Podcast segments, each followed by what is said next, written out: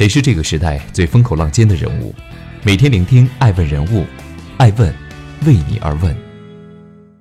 Hello，大家好，爱问人物全球传播，爱问帮助创始人成长的创始人办公室，爱问传媒辅佐创始人全球定位传播，爱问资本帮助创始人的新经纪公司投融资管。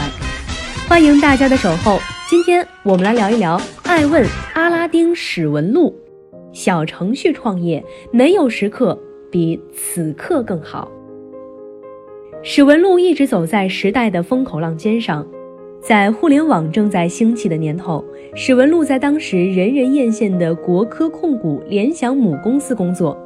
那时他就看见了互联网商业的巨大市场前景，果断开启了自己的创业之路。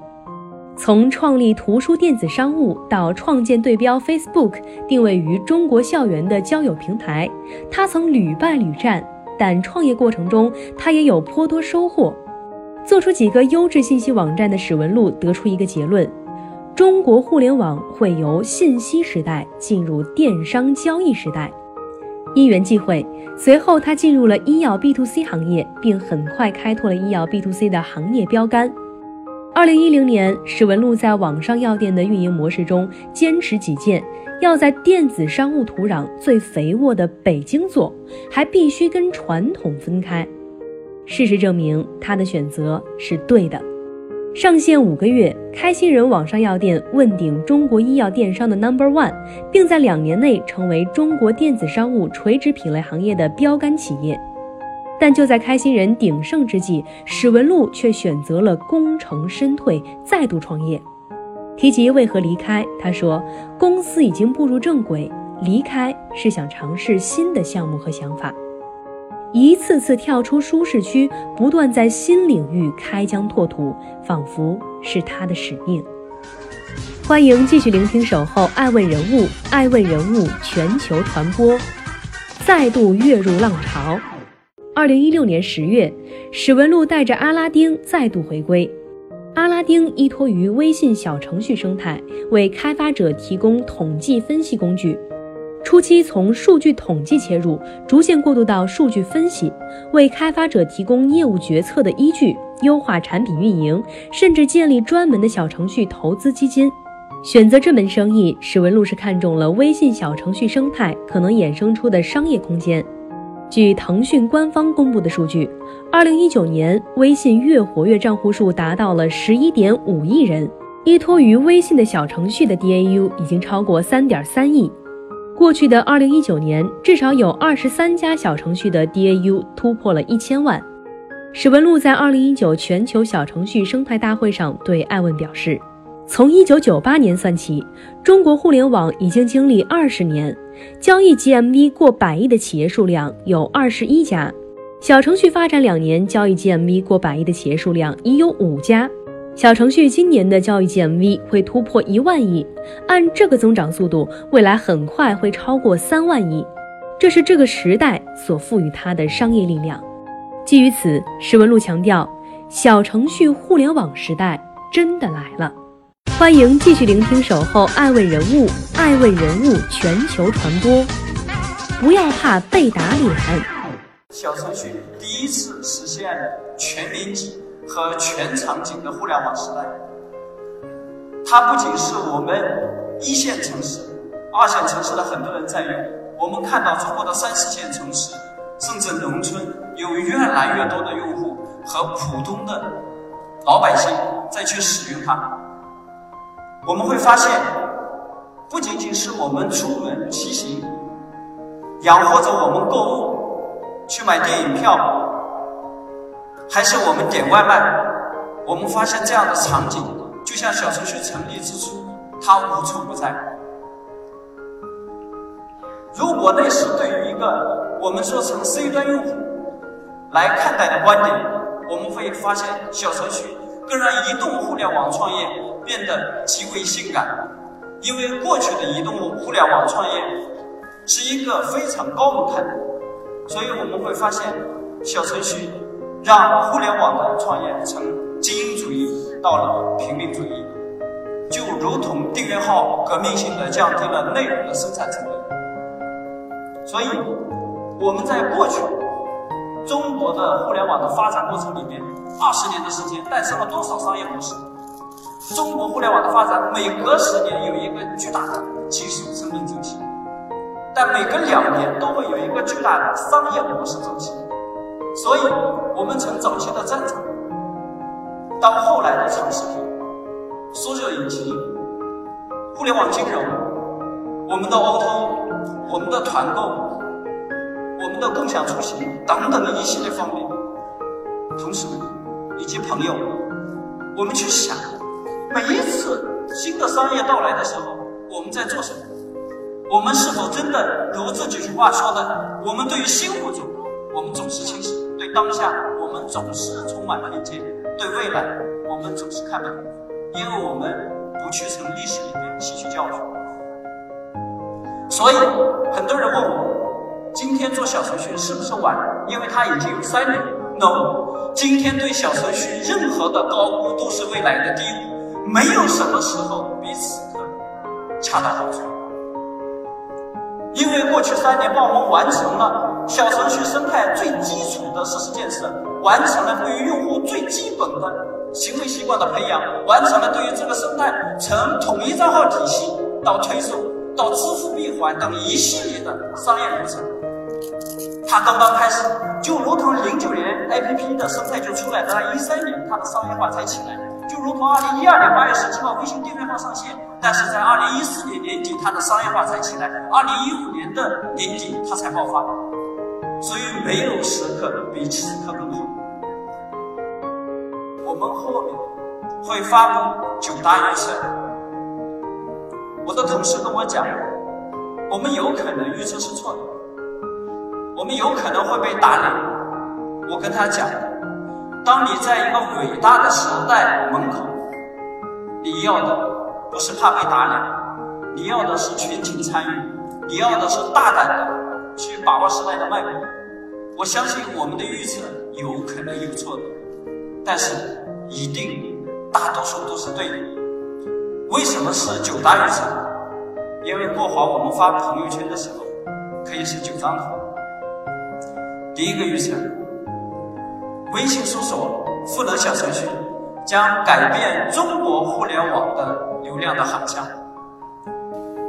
也许有很多，对我看到有很多人拿着手机在拍照，拍照的都是好学的。然后你把它发在朋友圈上，过一个星期、过半年再看一下，你会发现有可能我的预测全部是对的。很多小程序的从业者现在已经看到，微信搜索在放。关于搜索赋能小程序，我们会看到它的流量的激增，所以微信搜索改变的何止是底层的流量结构，更是用户的行为习惯。而这样的底层流量结构一旦改变，中国的很多商业模式都将会发生巨大的变化。第二个预测，我过去做了八年的电子商务，当我认为中国的电商。格局已定，也没有太大机会的时候，我把企业卖给了上市公司。但我惊讶的发现，每一个时代的结束，其实都是新时代的开始。那个时间点，引来了社交电商。很快，我们又发现了直播电商。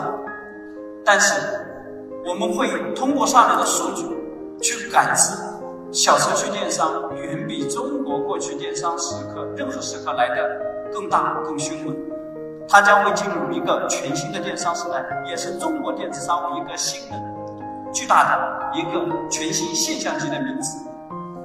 我们的第三个预测：小程序加短视频加直播，将会产生下一代去中心化的抖音和快手。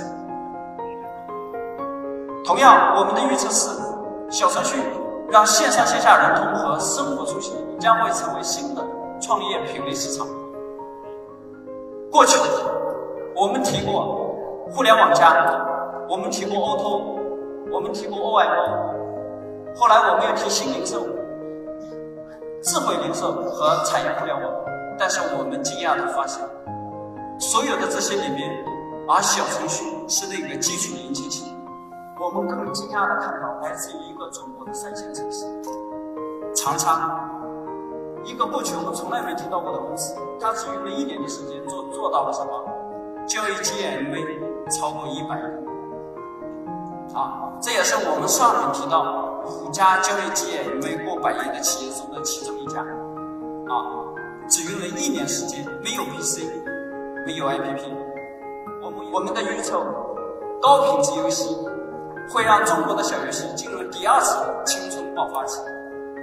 所以我们在二零一九年看到，来自于像消灭病毒、动物餐厅这样高品质的游戏，在小游戏上取得了长足的进步啊！而且一度成为今年小游戏的现象级。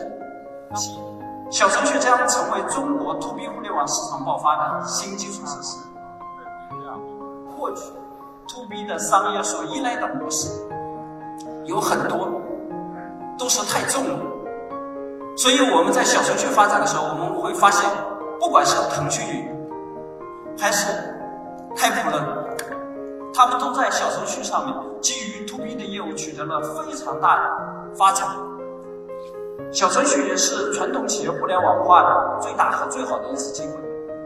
碧桂园、凤凰源、智慧宝安食品农机以及蜂巢智能柜，在最近取得了巨大的发展。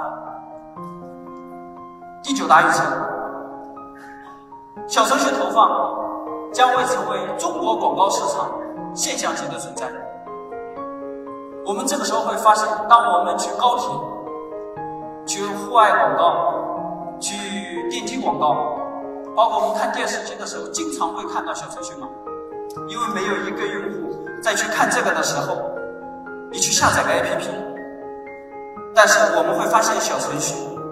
在广告领域里面变得无处不在。在二零二零年，小程序的投放将会成为整个中国商业里面非常大的一个全新现象级的存在。当我们去做九大预测的时候，我们只是去为了完成这一个九大预测，还是我们应该从这九大预测里面，我们去感知市场的变化和商业的脉搏，以及给予我们的一种启发。但我想，我更想说的是下面一句话：所有的商业模式都值得用小程序重走一遍。我们上面刚才讲到了短视频，我们讲到了内容，讲到了游戏，讲到了电商，但是商业无处不在。我们还有很多 to B 的业务，我们有企业协同办公，有垂直社交，有工具，有内容等等。当我讲第一个微信搜索的时候，一旦那个搜索被打开。一旦用户的习惯养成，你们想，工具内容和电商将会以你意想不到的速度成长。欢迎继续聆听《守候爱问人物》，爱问人物全球传播，不要轻视新物种。太好了，我们感受到这个寒冷冬天里面的生机勃勃。目前的小程序覆盖了两百多个细分的行业，服务超过一千亿人次，GMV 超过了万亿。我们有理由相信，如果预见未来的话，阿拉丁会在全球小程序生态中扮演非常重要的角色。预见未来，那试问洛河阿拉丁，您还觉得有什么要补充的？希望更好的助力这个生态。我觉得小程序互联网时代，我们所有来的这些人，对吧？有很多从国外来的，也有很多从外地回来的。我们来到现在非常寒冷的北京，去感受小程序的这种温暖和它的热度。我们并不是简单坐在这儿，我们需要在新的时代和新的机会面前去参与它。我们不应该在三年之后和五年之后让我们成为一个旁观者，对吧？所以就跟我们讲，我们不能对新物种总是轻视，我们不能对现在总是充满，毫无感情，而我对我自己永远都是为大家服务。谢谢。爱问是我们看商业世界最真实的眼睛，记录时代人物，传播创新精神，探索创富法则。微信搜索“爱问人物”公众号，查看更多有趣又有料的商业故事。